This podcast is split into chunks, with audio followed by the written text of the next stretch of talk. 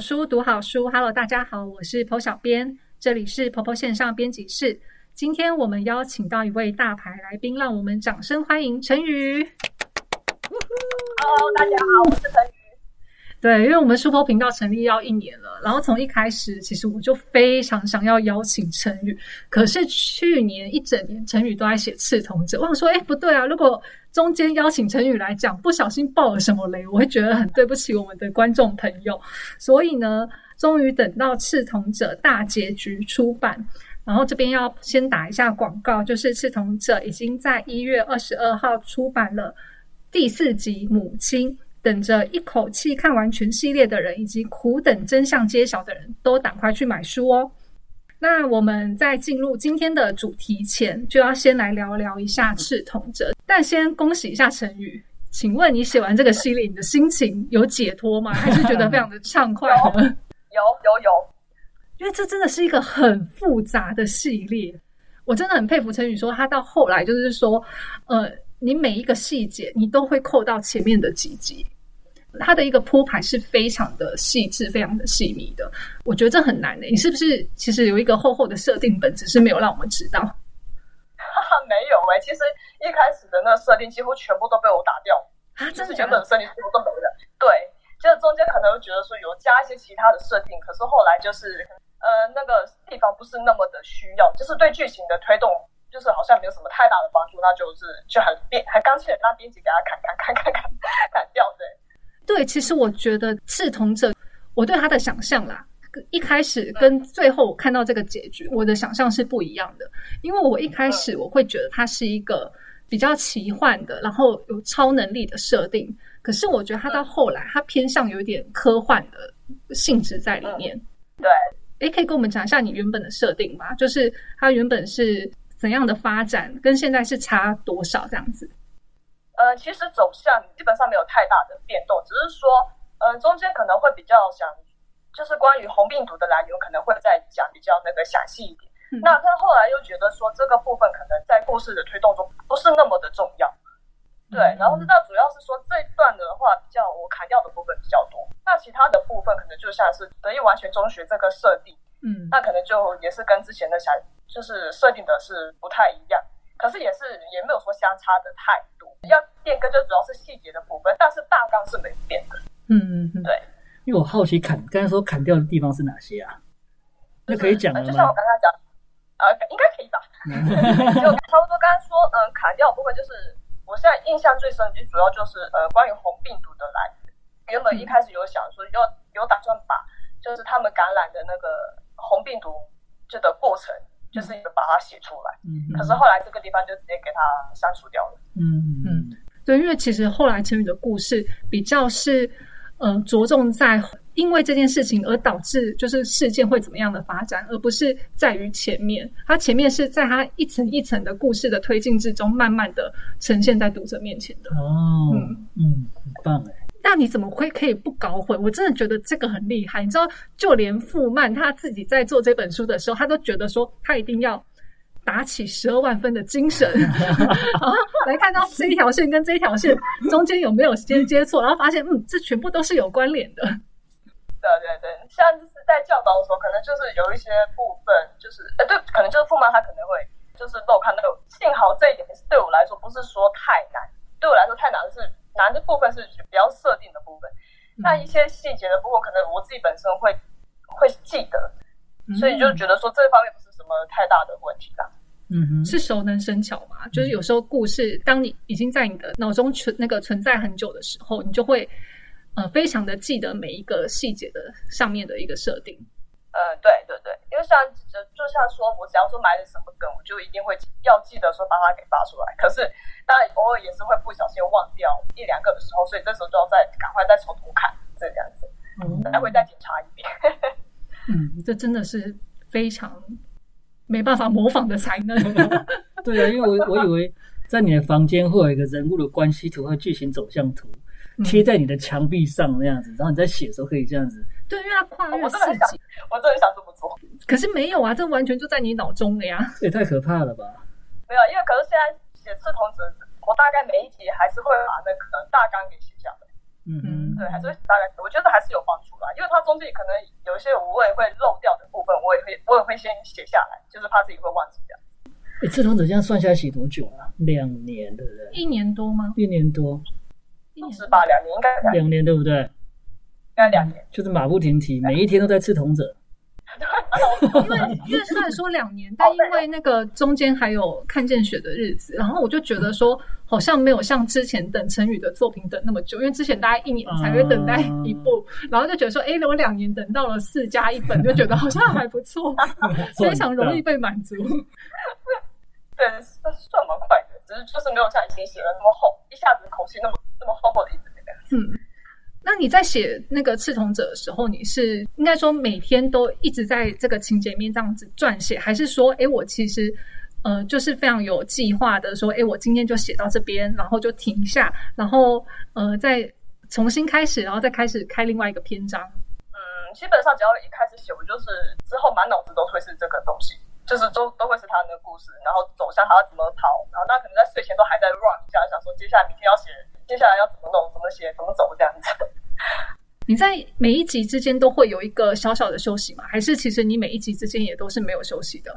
呃，小小的休息有啊，有啊，有，还是会有。但是，嗯，像这次在写完第二集之后，不就是就直接先写那个看见雪的日？对对，写完之后呢，然后我才再去写《视同者》第三集。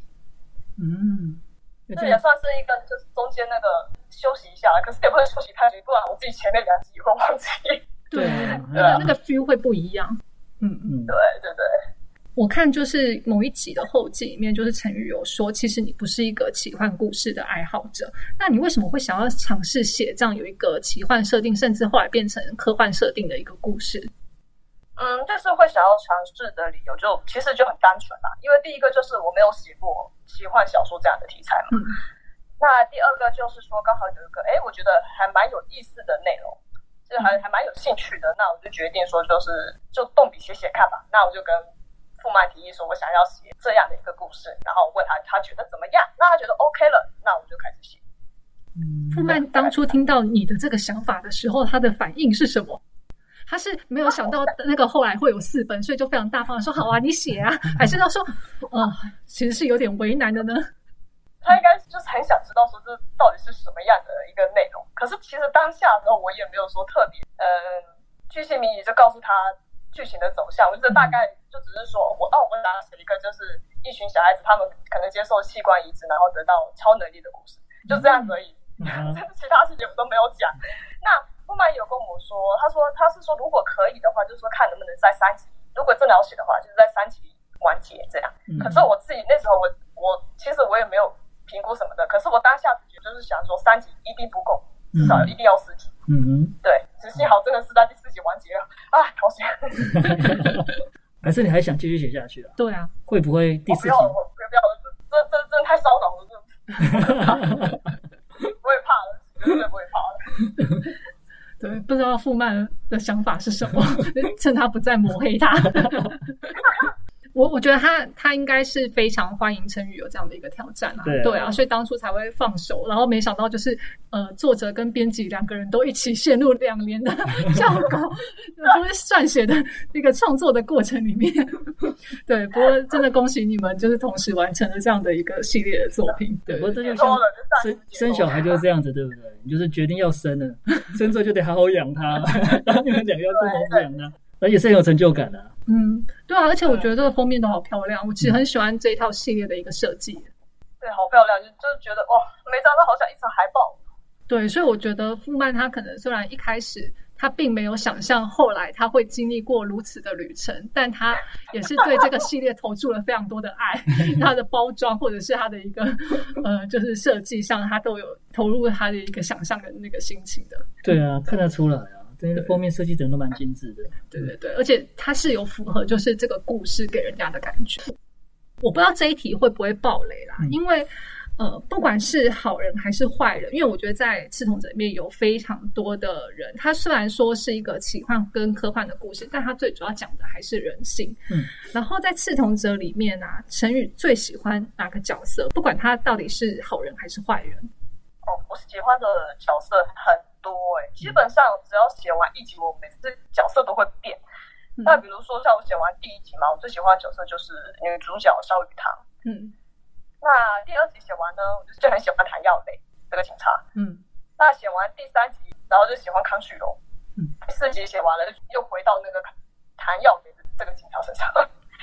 对啊，那要说到印象让我最深刻的角色，我觉得反而都是在第一集出现的，就是第一级的反派角色吧，就像是宋晓峰跟苏莹这两位，他们给我的印象非常的深。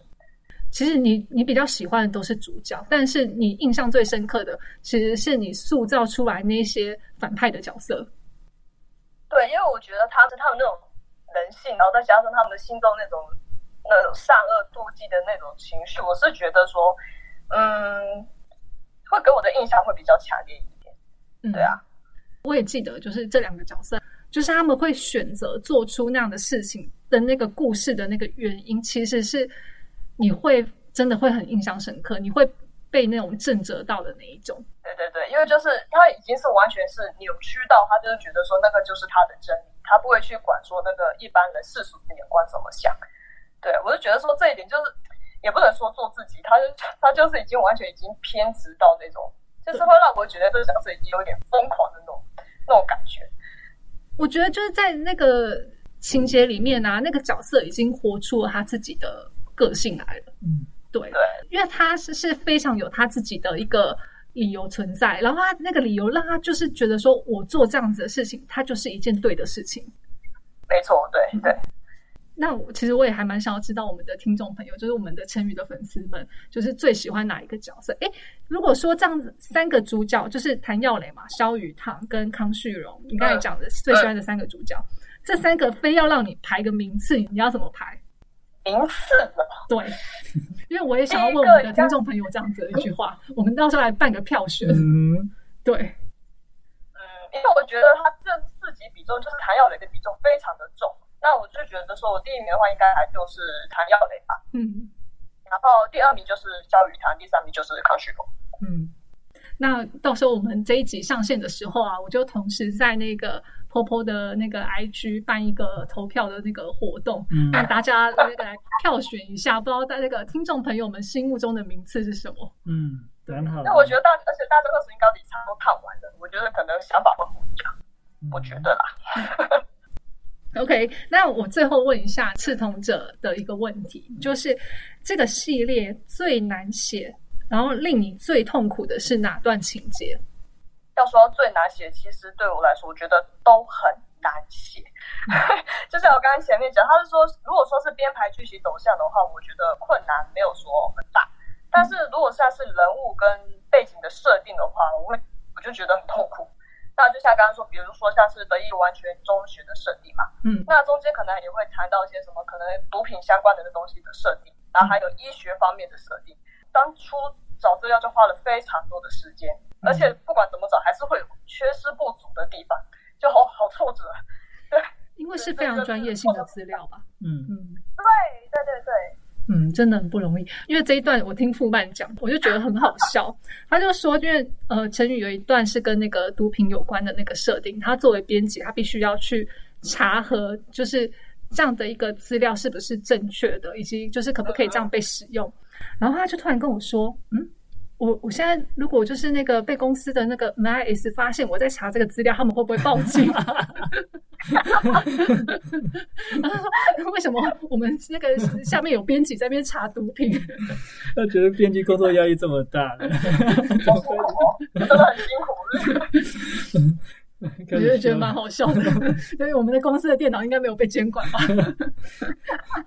对，谁知道他可能就。从此开始被监控，护理师来关心他。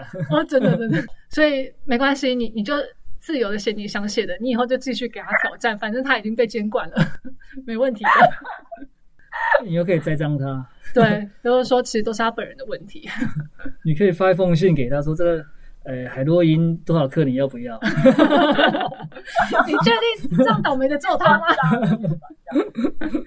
对，就是啊，不然我知道以后你交稿的时候，那标题是海洛因第一课，不是说什么嗯什么 K 他命那个交那个交付时间，几月几号就是交稿时间，太可怕了。作者应该不会再写那么艰涩题材了，太可怕了。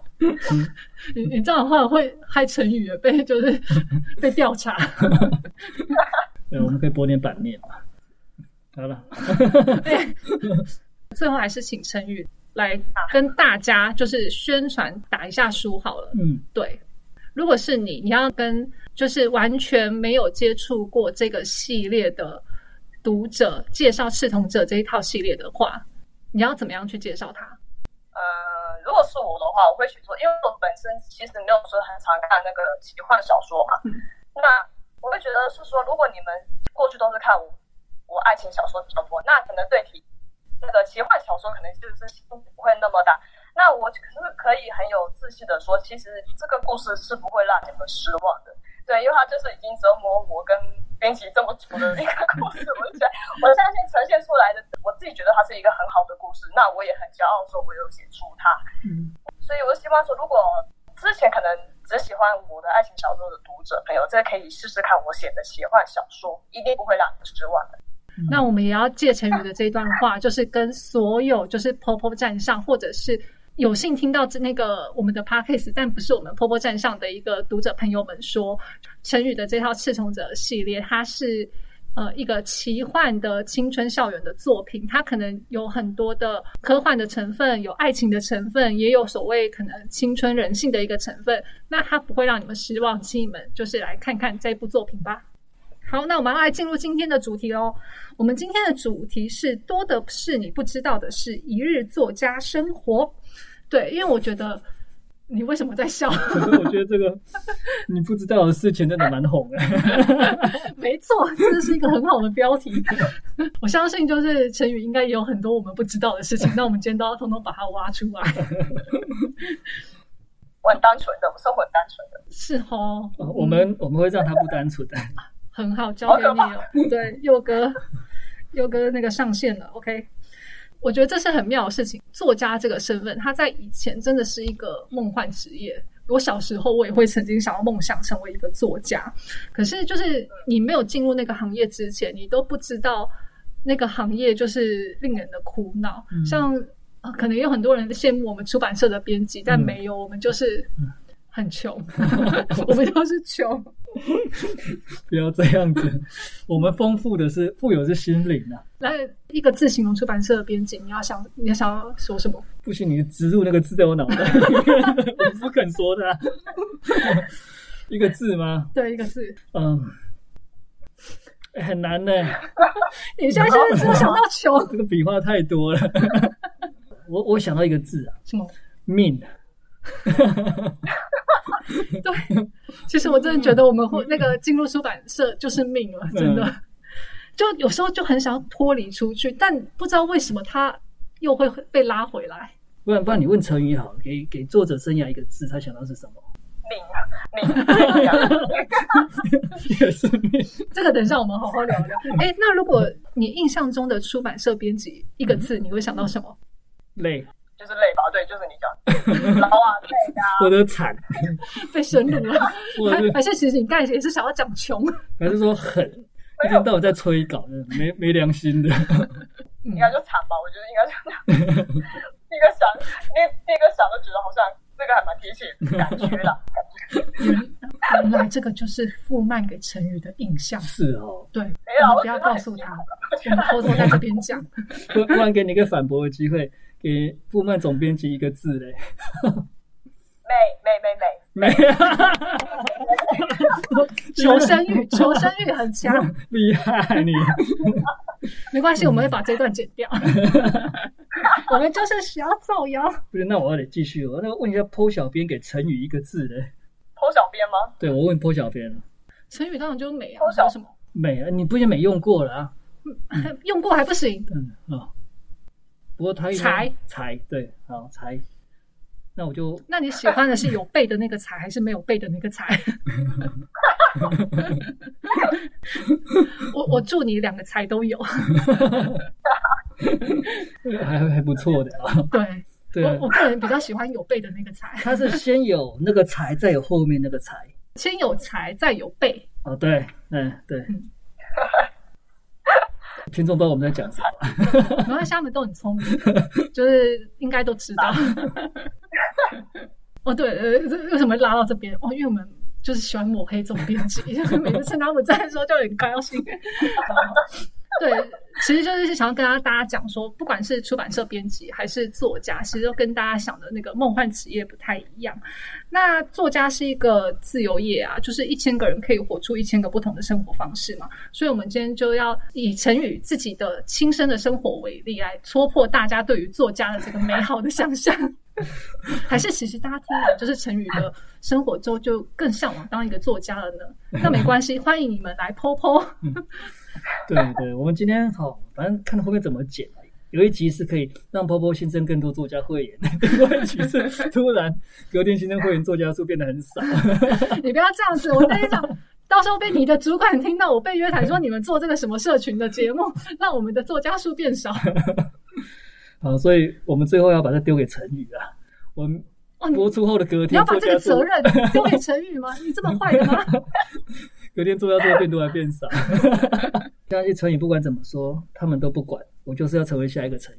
我觉得这是一个很好的目标。嗯嗯，我们也希望就是 Popo 有不止下一个成语，还有下一个其他的作者。对啊，对啊，对对对，下一个 Misa，下一个陈学生。不过他们可能不是这样的一个笔名。嗯，对。回到正题啊，就是还是要那个 太开心了。我们真的很喜欢乱乱搞。对，哎，下次我们来聊那个你你所不知道的总编辑。对，反正今天录一录，等下剪一剪。这个就交给你了，陈宇。对对对，他有什么秘密都跟我们讲。对啊，他会让你睡不着嘛？他会给你庞大的压力嘛？会啊。不会啊，可是刚刚你安静了一下。对啊，我觉得那段沉默其实代表了非常多的含义。不是，我刚刚没有听到你在讲什么。是真的没听到啊？真的真的没听到。嗯，不会啦，相信陈。那如果说这种压力是我给自己的，还好，总编不会的，总编不会的。不是你，你得偶尔释放一下压力。我跟你讲，可是我跟你讲，陈宇太乖了。我从总编那边听到的，就是说陈宇他是一个。非常自律跟负责的作者，有时候就是呃，总编都没有要求什么，然后陈宇就自己那个会要求自己。是啊，对啊，哇，太棒！我我们最爱这种作者。对，所以他你看他就会对你比较好。没有，我是不是又说说我什么？没有没有，他对每个作者都很好。又捅了一刀。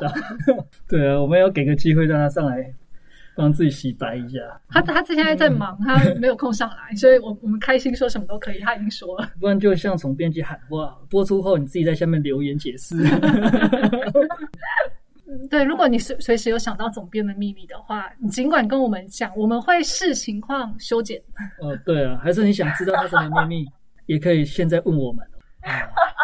但我觉得他确实给自己的心理压力也蛮大的，他是一个自我要求蛮。强的一个人，其实我觉得陈宇跟他合得来，可能某些程度上是因为你们都是很像的两个人。嗯，对，自我要求都高，给自己压力都大。嗯，相对的，可能对别人会比较温柔一点。嗯，你说他对别人温柔吗？我是讲给陈宇听，我情不自禁发出了质疑。温柔，不过不过他在工作以外的部分确实是啊，就是比如说你跟他出去玩，也是蛮蛮蛮体谅别人的人。嗯，他是一个很随和的人，但温柔好像 不是不是他本人的特质。我跟所有听众道歉，我用错词了。没有没有，他是一个好人，嗯，很好的总编辑，真的真的。温柔试图挽回，温柔是用在陈宇身上的哈。对，没错。嗯，好，我们再拉回来。我们都没有进入正题，因为太开心了。我们一直在挖坑给陈宇跳，我觉得他都不敢讲话。他说错话。不用担心，我们会剪掉的。对，还可以消音啊。嗯。就算你不讲，我们也会变身把你坐上去。对，我们是说，其实这都成语说的，只是偷扣。挖坑跳，挖坑给别人跳。哎，这个我们最会了，这都做了一年的 p a c k a g e 了嘛。嗯，还是回到正题啊，就是陈宇现在是一个专职的作者嘛？呃，是的，目前是。嗯，那你在成为作者之前啊，你有想过自己今天会成为一个全职作家吗？有希望过，但是没有想到说有一天真的可以，就是有这样的工作形式吧。嗯，对。哎，那我真的觉得你很厉害耶。哎，陈宇呢？你想要当作家是从几岁？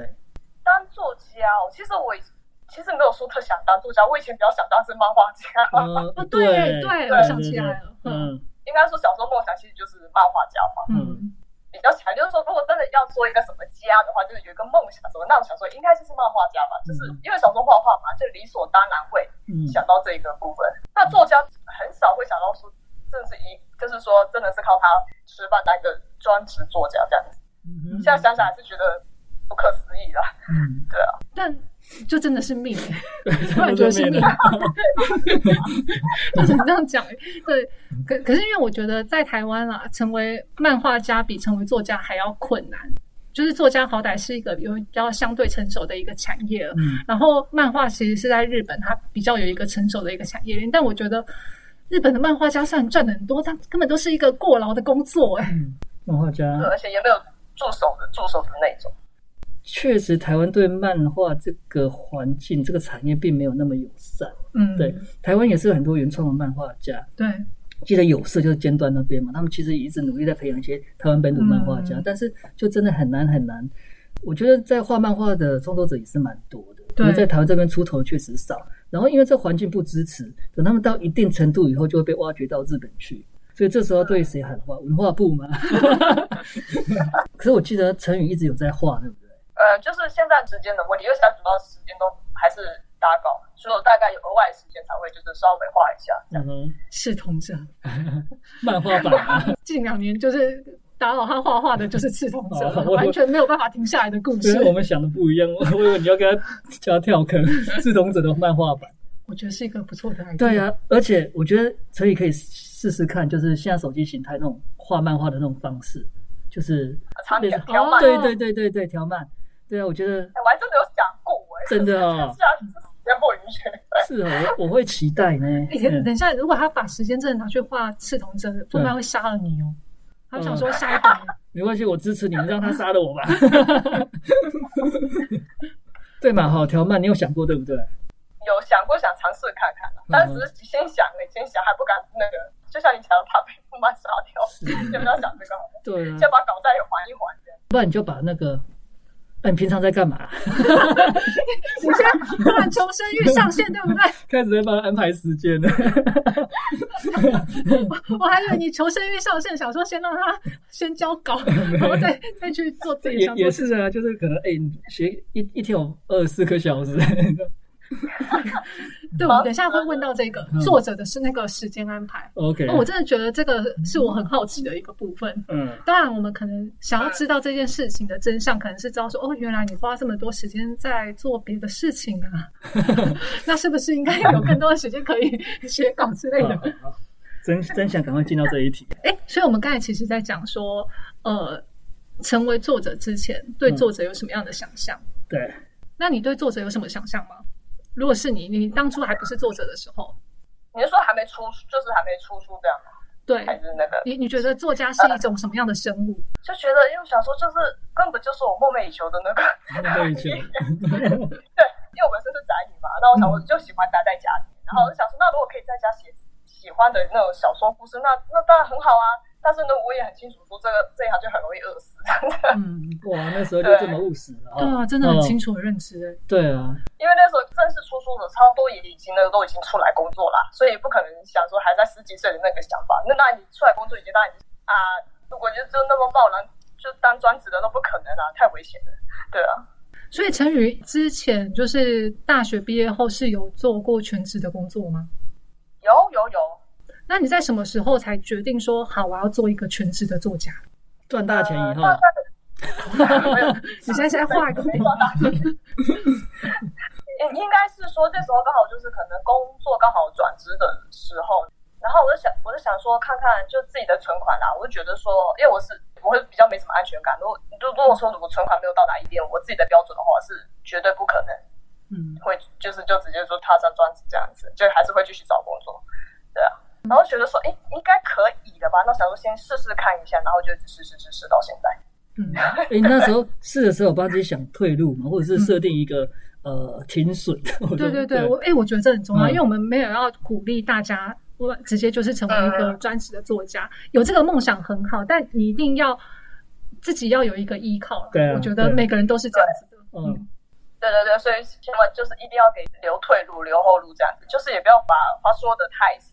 那那个时候可能就是前段时间就是刚好就是边上班嘛，然后开始就出书那样子，那可能就在这一方面就同时就是一边存钱，然后一边就是存存存存存。我自己本身也是想说，哎，如果说本身经济能力好像没有那么吃重，说以我自己的标准来说，假如说可以到四到五年，如果我工作不要工作四到五年，那这个积蓄是够的话，那我就试试看。四到五年，嗯感觉陈宇应该不是一个就是物欲很高的人，才有办法有一笔存款，就是然后不工作四到五年。哎，不一定哦，真的吗？问一下。对，国税局就来了。没有，我觉得不，我觉得我那个认知到的陈宇，他不是一个很爱花钱，因为他就是宅女，大概花的就是买书、买什么那些。深入简出，对啊，嗯，其实其实这样就真的还好，就是你要估算你自己的一个经济能力，然后你你自己的一个存款，然后以及就是说，呃，当你放手一搏的时候，你有多少的时间可以去做这样的一个尝试？每个人都可以给自己一个机会，也不要说，哎，我是不是一定要这么的现实的去，呃，想很多，嗯嗯，对，但绝对不可以说什么事情都没有想，然后就直接跳下去了，对。啊，嗯。对啊，因为追求梦想的路上还是要点浪漫的成分在啊，才可以有那个动力推你往前嘛。嗯，对，像陈宇这样做，我就觉得蛮好的。他务实面顾到啦，然后浪漫的部分又可以勇敢去追求，嗯，真好。嗯，而且最后就是有一个还蛮好的结果。对啊，当然就是如果就是出产的作品可以再多一点就好了。都已经是专职的作家了嘛，是不是？对哈，所以要你的你的逻辑就是这样子。如果要让作家写多一点的话，版税要少给一点，是不是？啊？我什么时候说过这种话？你不要污蔑我。开玩笑的。我们接下来要问一下陈宇，就是我们非常关注的一题，就是真实的作家生活是什么样子的？你是朝九晚五吗？还是说我可能就集中每天工作，然后再给自己一个长假，类似这样的一个形态呢？嗯，因为我的习惯是在晚上写作嘛。那写作的话，我一定会一定会写到超过十二点。那如果是碰到截稿期的时候，我直接从下午写到凌晨两三点的都会有。所以我平时作息大概就是说，最晚大概就是中午，可能有时候会睡到中午了，常常会这样。平时的话，就是就是对啊，都是晚上写作这样子。晚上写。基本上我现在生活跟写作离不开了。对啊，这不是一个非常好的健康的、值得鼓励的心态。对，我真的，我本来期待你说的是，你大概八点起来。坐在洗脸，吃个早餐，喝杯咖啡，然后大概九点、九点、十点开始坐在电脑前面构思，然后进入写作状况。那应该算是理想型的，可是我后来我有套用，我后来发现很难成，很就是很难那个吧，实施吧。我后来觉得说，我是觉得我早上写作的话效率不是很好。是，很多那种创作者都是夜猫子。对，对他们好像越晚才越有灵感，我都不知道为什么。我我可以想象的，就是有太阳的时候。你会想往外面走。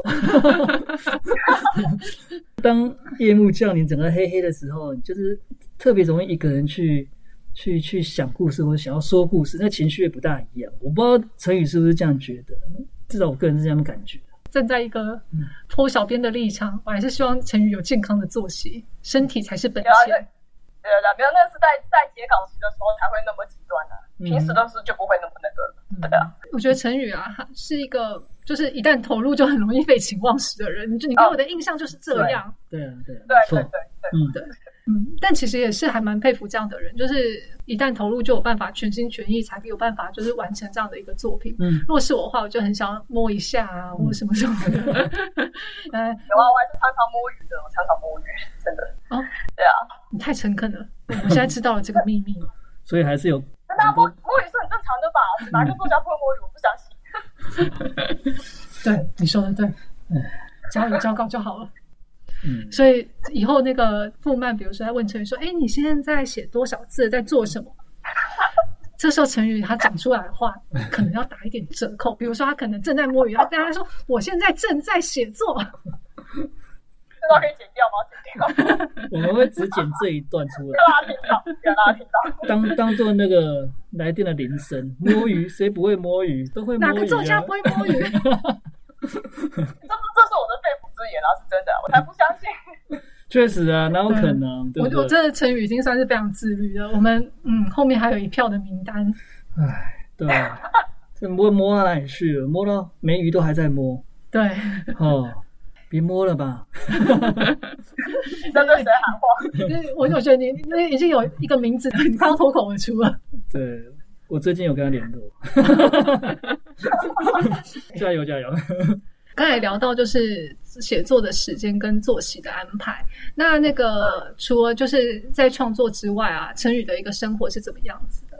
嗯，就比如我说是还没有到截稿期的时候，当然有时候不一定是周末啦，就是可能时候平日会出去玩一下、逛一下什么的。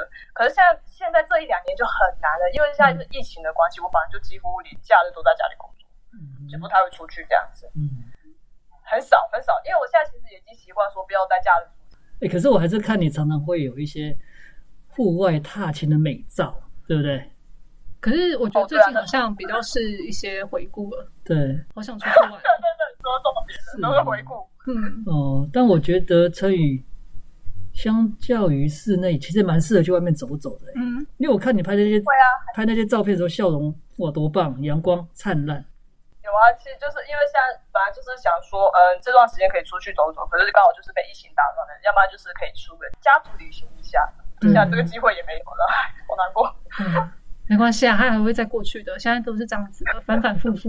呵呵，嗯，对啊，所以没错，这边总结了你的作息来看的话，你很不健康的。有时间摸鱼，然后现在出去的时间也少了，那基本上就有时间画条漫了，是是不是这样子？还在记得这件事情。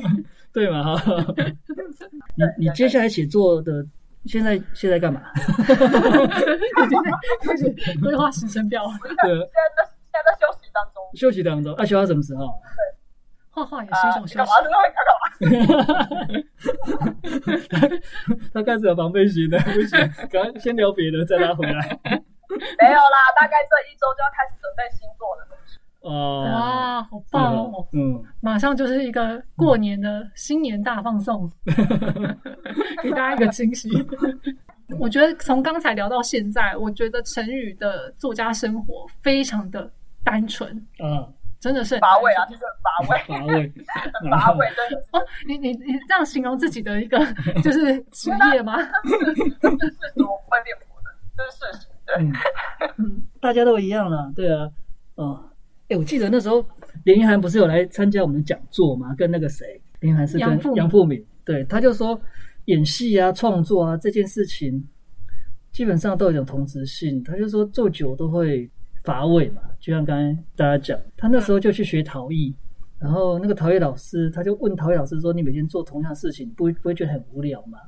然后他要跟连云涵讲：“来，你来做同样的事情。”当你一直做、一直做、重复做、继续做，做到它非常有趣的时候，你就成功了。就是同样事情，他可以找到他的乐趣啊。这句话还蛮有含义的、创作写作也都是啊，我是这么觉得。哦，对啊，这也是我想要问的问题，就是你会觉得有职业倦怠吗？作家这件事情，嗯呃，我觉得一定会有诶、有啊，我觉得我就常常蛮职业倦怠的，因为以前就是说还没有当职业的时候，就是想写就写啊。嗯可是当了职业之后，你有合约在身嘛，那就是不得不写。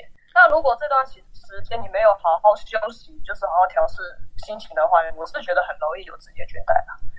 嗯，对啊，我自己就经历过几次了。嗯，嗯现在我觉得已经有点慢慢走出那个乏味期的啦，嗯只好是这样。对，我好像听到了不得了的事情，合约在生，不得不写。那你是怎么样调试自己的心情的？我觉得，嗯，就算不是给不是专职作家的话，就是我们的创作者，他也非常呃需要听到这样的一个建议。对，这非常重要。嗯，我会去做点别的事吧，因为除了写作啊，当然还有一个另外一个娱乐就是画画嘛。那画画就是可能就是我别的另外一个放轻松的来源。嗯，可是我觉得我这例子可能可以给大家参考的可能比较少，因为一直就是我已经从青少年时期写到现在，要说我知道怎么跟他相处，不如说我已经习惯了，嗯就是已经习惯跟这跟这样的情绪共存。嗯哼，对，所以我就说，就算不管是在低潮什么的，我也不会让他说已经影响到自己身心到很严重的那种地步。因为我知道有些作家他，有些作者吧，他好像写到如果低潮期很严重的时候，我就觉得他们可能没有好好处理，就是很容易会对他们的身心造成很严重的负面影响。我是觉得是不要这样，不要跟就是不要跟我比，应该说是跟他适应了吧，或者是说我已经找到什么克服的方法。对啊，没有什么实质的建议。不会啊，因为我觉得成语是所谓的你面对然后接受这件事情。对啊，因人而异啦。我觉得每个人都有自己的那个调试的方式，别人的话可以就可以当参考。可是我觉得你自己适合你的，还是要靠自己去摸索出来，有你自己的一套的那个调试身心的方式会比较好。嗯，作者本身其实都蛮敏感的，他们很容易就会可能，比如说因为写的不好啊，或者是说我今天看到了什么样的一个言论，然后他们会。陷入低潮，这个不是不好，因为有时候他们就是因为这么敏感，他们才可以去创作出一些比较不一样的东西。只是，嗯，不要一直在那个情绪里面，因为那个其实比较不健康啊。对对对啊，敏感的佑哥，你在想什么？我在想，陈宇确实是一个很特别的作者。嗯，对啊，因为他写作历程蛮长的。嗯，然后经历过了青涩，然后慢慢的成长到成熟嘛。对，中间，然后现在又要开始经历转变。对啊。对转变，所以他走的路跟很多目前新的素人作者非常不一样，非常不一样。因为你们现在看到成语，它其实是累积很久很久以后才看到的成语。对，那当然过程中有很多坚持跟不放弃，我觉得这蛮重要的。所以刚才陈宇提到说关于调试这件事情，我相信他很难去跟大家分享怎么走过，因为可能内化了吧。对，然后很多事情变成自己。心里很容易做的一种反应跟反射，我觉得有个重点在于他成熟了啦。嗯，对，就不像不容易受到影响，然后能够更坚定。对，这是我我的解读啦。所以刚刚安静了一下。我看你的注解下的很好，非常好，真的哈，很贴切，很贴切我的心情。真的，对，就是。是嘛？我比富曼还了解你。你 现在要挖坑给谁跳？刚才说到职业伤倦怠，然后我们现在要说到作者的职业伤害。你有觉得自己成为那个作者，你有什么职业伤害吗？呃，当然就近视加深啊，手痛啊，肩颈酸痛啊，只要身体都是家常便饭的啦。啊，近视还会加深哦？我我觉得就成人之后近度数已经是很少改变的事情了。还是会因为长时间盯着电脑嘛，就是还是偶尔还是会啦。我觉得像我觉得应该去换个眼镜的，都是还没有去换。没有，如果你要长去，你要长时间盯着电脑的话，你的那个呃眼镜不要配到足啊，度数不要配到足，嗯嗯要稍微差一点。然后那个外出的话才去配配到足的，就是要有两副眼镜。嗯，我没近视，但我认同。我就是这样子啊。怕用眼过度了，会干涉什么的，那都是都是老样子，都是常常会发生的事情。对最大的职业伤害是眼睛，嗯嗯，然后腰酸背痛，还有什么呢？手痛，手痛，嗯，手痛，对啊。可是这是主要是身体上的啦。那如果说是心灵上的话，大概就是我刚才讲，就是碰到低潮期的时候吧。嗯嗯嗯。低潮期的时候就是，可是现在就是还好，我就是嗯，等情绪过，它就是过了。就是不要继续在，就是慢慢等他，就是也不用去赶他，也不用说去克服他什么的，反正你就是等他静静的来，静静的过就可以了。对啊，还好，因为有些作者的职业灾害是那个会变成另外一个人，谁？就是变成 变成隐形人，硬是要躲起来。这这个算是作者的职业灾害吗？我觉得是编辑的职业灾害。对哦，我们要把他隐形披风给拔掉。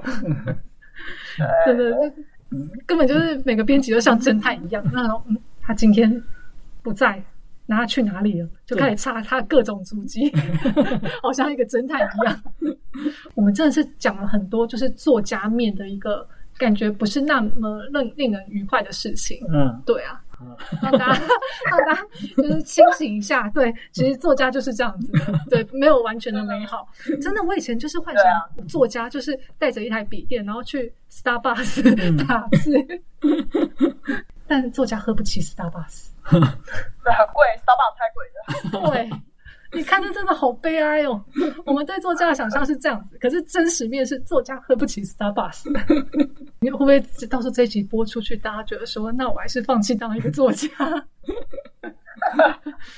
不会，我们看等一下有没有办法聊到一些比较好的东西。对，总总有一定是作家的美好吧？没有吧？没 有这一题，没有这一题。不好哎、因为刚才就一直在讲到职业性的这种东西，我们常常说作家可能是相对一个比较没有成本的工作，因为你可能只要有纸跟笔，就是以前的那种比较老派的，嗯或者是说你只要有一台笔电、键盘，你就可以打字了。那在成语的一个写作使用的工具上，你有特别必备什么吗？备哦，嗯嗯，对，大概就是桌上一定会放一杯水吧，或是茶。如果是键盘的话，现在一定要是用那种轻轴的那种才会打得下去。机械键盘，嗯，对对对，嗯就是机械的那种，然后轻轴，它有分白轴、什么红轴、轴、青轴。轴，对哦，对，声音不大一样。对，对对知道。我现在用的那那只那一把是红轴的，你不觉得很大声吗？K 咔咔的。没有任何的键盘可以比得上富曼的键盘更大声啊！他那个，他真的是那个一阳指的传人。对啊，我根本完全没有听到你的键盘声，你只有傅曼的键盘声会引起全办公室的人的注意。他现在又在敲打键盘了，他的键盘什么时候才会报废？哎，对，就是，所以成语 必备的是轻轴键盘，有一种快感，对不对？咔啦咔啦咔啦的。习惯我们就觉得比较好打。哎，对啊，就是有试过，前面有试过几样的键盘，就觉得这个好像比较适合自己。哎，所以你在家里以外的环境就不容易了，对不对？因为那东西没办法带出去啊。啊、对啊，对啊，所以我现在几乎就是一定就是在家写稿，去要去外面真的不容易。对啊，因为我在外面，我发现我自己在外面效率也没有比较高，我 就说还是在家写。哎、这好有趣哦！我都不知道，就是作家对键盘是有要求的。那对滑鼠有没有要求？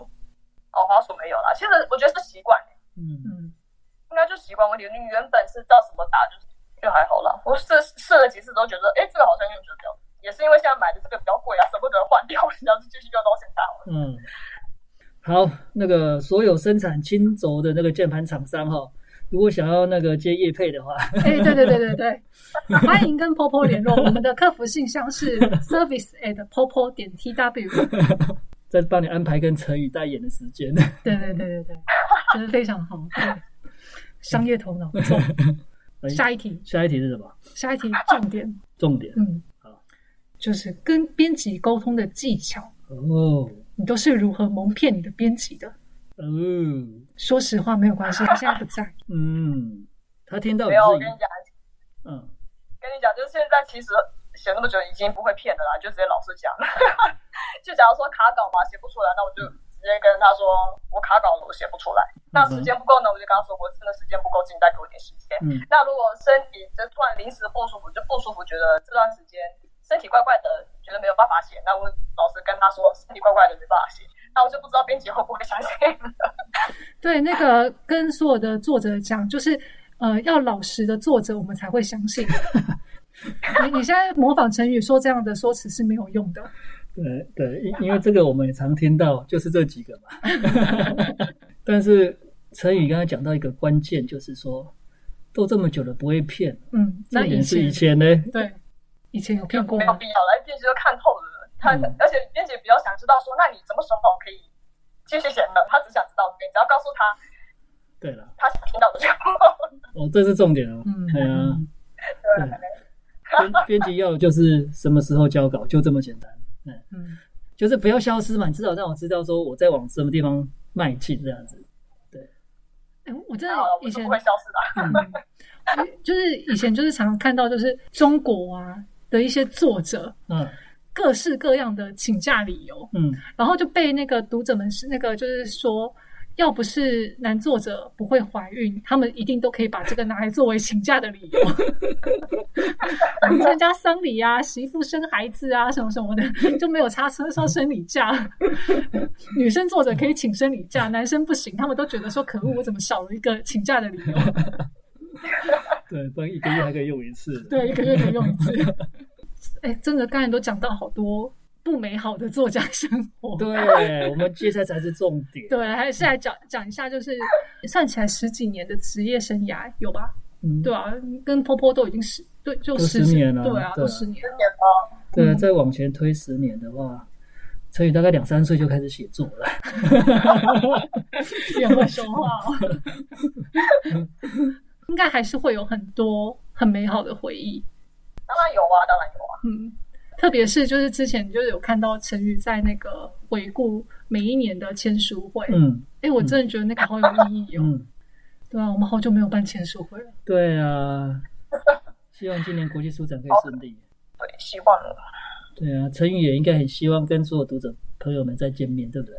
嗯，嗯，对啊，很久没见到大家了，哎，两年了吧？好像哎有两年了吧？嗯，那些小平凡们都想死你了真的很可惜啊，就那个像去年的那个真的可惜，想说要给大家礼物都也都印好的结果就突然喊卡，对，嗯。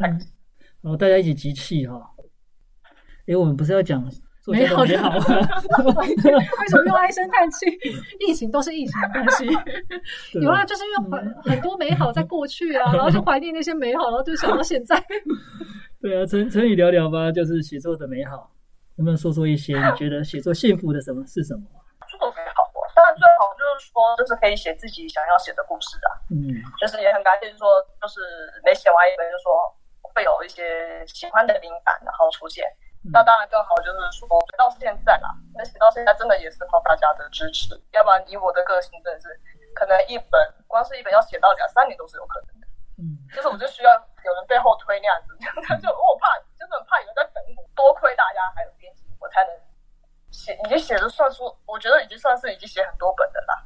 对了，嗯以我的标准来看，我觉得我已经 目前的写的数量，我自己是很满意的。我猜那个写作的成就感跟美好是一种，当然一本一本的书出版是一个嘛，嗯然后嗯看着你那个读者一个一个跟着你，然后越长越大，又是另外一个哈。哦，对啊，对啊，嗯，然后能够跟他们互动，然后他们也是活在你的故事里，跟你的故事一起长大的欸。对，所以很开心啦。你有没有觉得这些美好，让你刚刚想到那些不好，都足以承受了，对吗？哈就，像你说，已经内化啦，已经内化，所以我也不会觉得说那个不是不好的东西，就是已经已经就看的蛮淡，就是已经可以跟他和平共处了，所以没有什么。没有什么，对，光这句话我就觉得明天会员量会增加了。哎，那下一本想要挑战什么题材？呃，老实讲，我现在现阶段的话啦，我没有想要挑战题材，我就是想要回归我的老本行，因为我感觉我已经很久没有写爱情小说了，我有点想念它。哦，好期待哦！呃，这次也会让人家伤心的故事吗？会啊会会啊，哦，太棒了！这次回到就超级现在去报这个梗会太那个了。我跟你讲，你你现在报这个梗，然后应该嗯我们就会有很多的留言，然后每天在那边催什么时候会有下一本，我要想要看陈宇姐姐写的书。对啊，嗯，所以爱情小说是让大家等很久了，他说赶快赶快写出来，这样子。嗯已经开始动笔了吗？就是这个礼拜开始，嗯太棒了嗯都已经构思差不多了哈。嗯，就是大概的大纲都有了，因为就是呃，就跟看见雪的日子一样，它是一系列的，就是把我以前的一部作品啊重新改写。所以不要再想什么条漫了，赶快现在我就要马上就要看到这个爱情故事在进行中。你真的在提出条漫，那副漫会杀了你。我跟你讲，不慢，他的命中就带着慢。你还没有放弃这个想法，果然是婆婆最大胆的人。我不知道为什么，我好像我们最近是不是有点丧？就有时候聊一聊，都会不小心聊到那种，难道是他 case 的低潮吗？没有，但就是我觉得陈宇也也给了我们很多，就是完全没有想象过的一面。那我觉得这也是很有趣的，而且还可以听到有一些小惊喜。嗯，哎，这些惊喜就是本集最大的美好了，嗯很好。对，那就是 不知道大家对作家有什么样的想象，或者是你喜欢陈宇吗？就是留言告诉我们，或者是说，呃，你听完成宇的他的这样的一个分享之后，你会不会想要再成为一个作家？那就是都留言吧。祝大家新年快乐！然后呢，今年的疫情就是虽然还不知道是说会不会有好转的迹象，那当然是希望有了。那也希望今年的国际书展能够顺利举行，然后为大家签书。那今年也会有一些作品陆续推出给大家看，请大家敬请期待。那书坡读好书，我们下次再见，拜拜。拜拜。